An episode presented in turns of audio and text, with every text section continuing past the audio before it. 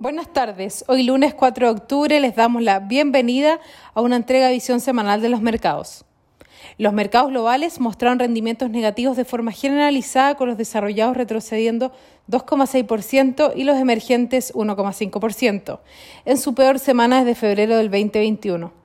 Las acciones globales experimentaron una semana volátil afectada en los primeros días por los movimientos en las tasas base ante el comienzo del retiro de estímulos monetarios no convencional por parte de la Fed y por los temores que la aceleración de la inflación no sea transitoria.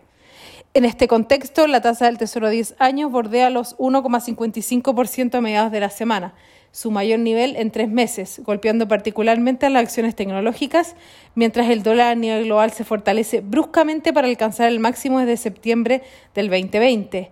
Sin embargo, el viernes el apetito por riesgo vuelve a mercados revirtiendo los activos financieros parte de las pérdidas. En el ámbito local, la Cámara de Diputados aprobó el proyecto que permite un cuarto retiro de las FPs, aunque la votación fue la más ajustada de los cuartos retiros de los fondos de pensiones que se han votado. Para esta semana, entre los principales eventos económicos destacan los datos de empleo en Estados Unidos, que serán seguidos de cerca por el, por el mercado ante su relevancia en las decisiones de política monetaria.